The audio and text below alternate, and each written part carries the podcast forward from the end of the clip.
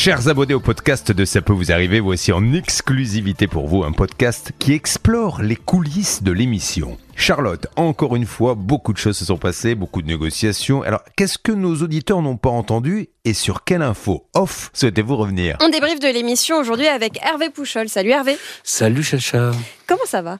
Bah écoute, plutôt pas mal, plutôt pas mal. Moi le mercredi, ça va toujours très très très bien, surtout qu'on a fait une émission qui était particulièrement riche et animée. Alors ça, les appels, je sais pas si ça s'est senti là-bas de votre côté, mais nous, on n'arrêtait pas quoi. C'est vrai, parce que non, ça avait l'air plutôt calme. Enfin, c'est vrai qu'on a eu des cas à mais ça avait l'air plutôt calme. Mais on pas était tant tous que ça. au téléphone.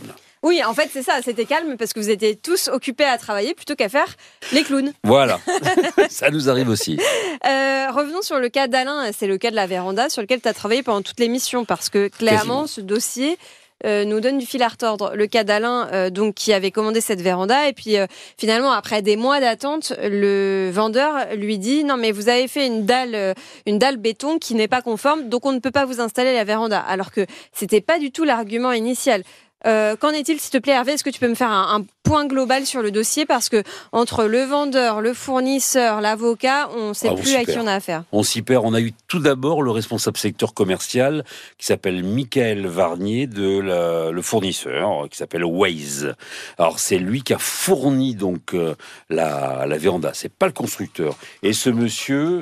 Euh, alors pardon parce qu'on fait tout en direct, mais tu- ça continue, on continue Son à négocier sonne. après l'émission également. Je ne vais pas C'est c'est, mais un, on va- appel pour l'émission ou c'est un ah appel oui, oui, perso oui, c'est Ah. pas, c'est pas un rencard. Ça. Ah d'accord. Ça, c'est pas un rencard. Terminant par euh, 91, c'est pas un rencard. Alors, donc, euh, euh, fournisseur de véranda, on a eu donc le responsable commercial euh, qui a un peu botté en touche et puis au bout d'un moment, il a carrément raccroché au nez. Ils n'étaient pas d'accord, ils étaient d'accord sur rien. Euh, au bout d'un moment, euh, dans ces cas-là, quand on a un souci avec un fournisseur, euh, on a tendance à appeler les grands patrons et notamment les constructeurs. C'est vrai qu'en Et- général, ils règlent tous le Ah oui. Ah mais non, mais déjà, ils sont pas très très contents qu'on les appelle, mais euh, quand il y a un grand patron, comme ce fut le cas ce matin de Rénoval, tombé sur une standardiste absolument adorable, lui ai expliqué c'est important d'avoir le patron, parce qu'on vous a cité, Rénoval c'est une très grande marque, et là, et même ce Tissot, bah, c'est le grand patron, il m'a rappelé. Et il m'a dit, mais écoutez, nous, il n'y a aucun souci, on n'est pas responsable, mais on va vous aider. On va appeler notre fournisseur pour essayer de comprendre ce qui va pas. Est-ce qu'il a pu te dire s'ils avaient lancé la fabrication ou pas encore? Alors, j'en suis, je- je- il était à l'extérieur. Ah oui. Il m'a appelé de sa voiture. Il m'a dit, je ne suis pas au courant. Il était très honnête avec moi. Il m'a dit, je ne suis pas au courant du dossier.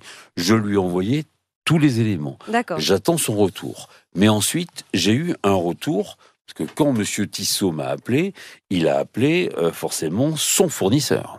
Et là, j'ai eu le grand patron de Weiss. Enfin, c'est pas Monsieur Weiss, c'est exactement. Oui, C'est un autre patron qui le- s'appelle Monsieur Gialet. Et. Monsieur Gialet, je l'ai eu au bout du fil. Ah, Ah, elle me dit, mais attendez, mais moi je veux intervenir parce que vous avez dit des bêtises. Ah bon, elle a dit des bêtises? Bah, C'est-à-dire que Alain Parseguian, il vous a pas tout dit.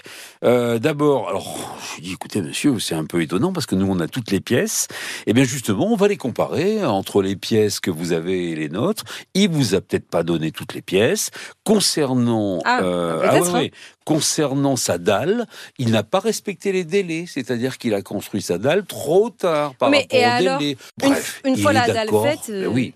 Il voulait faire une, une véranda portugaise. Ah, Ouais, Moi, ok. je ne sais pas du tout ce que c'est qu'une véranda portugaise. Bref, et, et, et quand je lui dis, écoutez, là, vous lui devez euh, 16 395 euros. Ouais. Ah non, pas du tout. euh, C'est déjà pas ce chiffre-là. C'est aux alentours de 10 000. Bref, ils sont d'accord sur rien. Alors je dis, il y a deux solutions. Nous, on n'est pas la justice. Ouais. Soit ça part en justice, effectivement. Soit vous essayez de discuter avec le franchiseur Rénoval. Essayons de trouver une, une, une solution. Et il me dit, mais moi, moi, je suis d'accord pour revenir chez Alain. Sauf qu'Alain, il veut plus euh, voir. Euh, on va Weiss. quand même pas un tribunal avec une affaire comme ça. Est-ce que finalement il a été évoqué la venue de ce monsieur en plateau? Est-ce que ça va pouvoir être mis en place ça? Alors, euh, ce monsieur est d'accord pour euh, venir soit en plateau, soit euh, discuter avec nous au téléphone. Ok. Euh, ce qui est important, c'est qu'il amène effectivement ses pièces. Oui. Et puis je lui dis, si jamais Alain nous a menti ou nous a pas donné toutes les pièces, bon, ben, il sera grondé. Et, puis, on le dira. on le dira.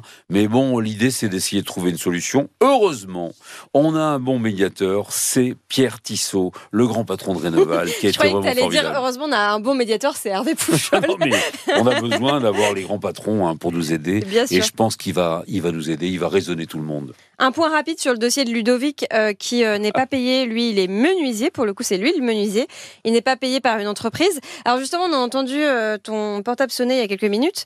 Et euh, tu, tu m'as dit euh, non mais c'est pas un rencard parce que ça finit par 91. Et justement j'avais la fiche de Ludovic sous les yeux et je vois que le chargé d'affaires de l'entreprise Novotech a un numéro qui finit par 91. Est-ce que c'était pas lui qui essayait de t'appeler? Ben oui, c'est lui. Ah. Alors Bernard, à mon avis, a un téléphone qui fonctionne pas parce qu'il a dit que c'était pas possible de joindre ce monsieur. Oui. Moi, je pensais que c'était une dame d'ailleurs.